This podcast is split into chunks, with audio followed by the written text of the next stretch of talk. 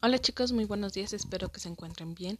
Hoy es miércoles 13 de, de, enero perdón, del 2021 y vamos a dar continuidad a nuestro tema de las fuentes de consulta y las fichas bibliográficas.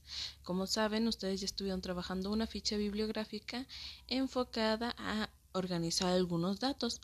Lo que van a hacer el día de hoy es buscar dos libros o por lo menos uno y van a tener que darle un, un orden específico a a, unas fichas, o sea, van a tener que buscar los datos, van a tener que buscar el autor, el año en el que se publicó, este, el lugar donde se publicó, ya sea en México o en otro lugar, cualquier libro que ustedes tengan en casa, tómenlo y van a sacar esos datos importantes para que ustedes creen una ficha bibliográfica, ¿sale?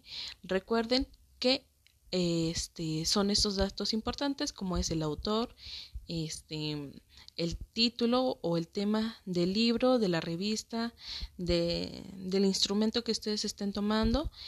Y lo siguiente es mm, eh, la edición, el lugar donde se publicó, el año, las páginas, etcétera. ¿Sale? Ustedes ya saben estos, estos datos, pero igual si tienen dudas sobre alguno otro, me pueden mandar un mensajito yo los estaré respondiendo. Esa es su actividad para el día de hoy para que ustedes puedan reforzar lo que es una ficha bibliográfica.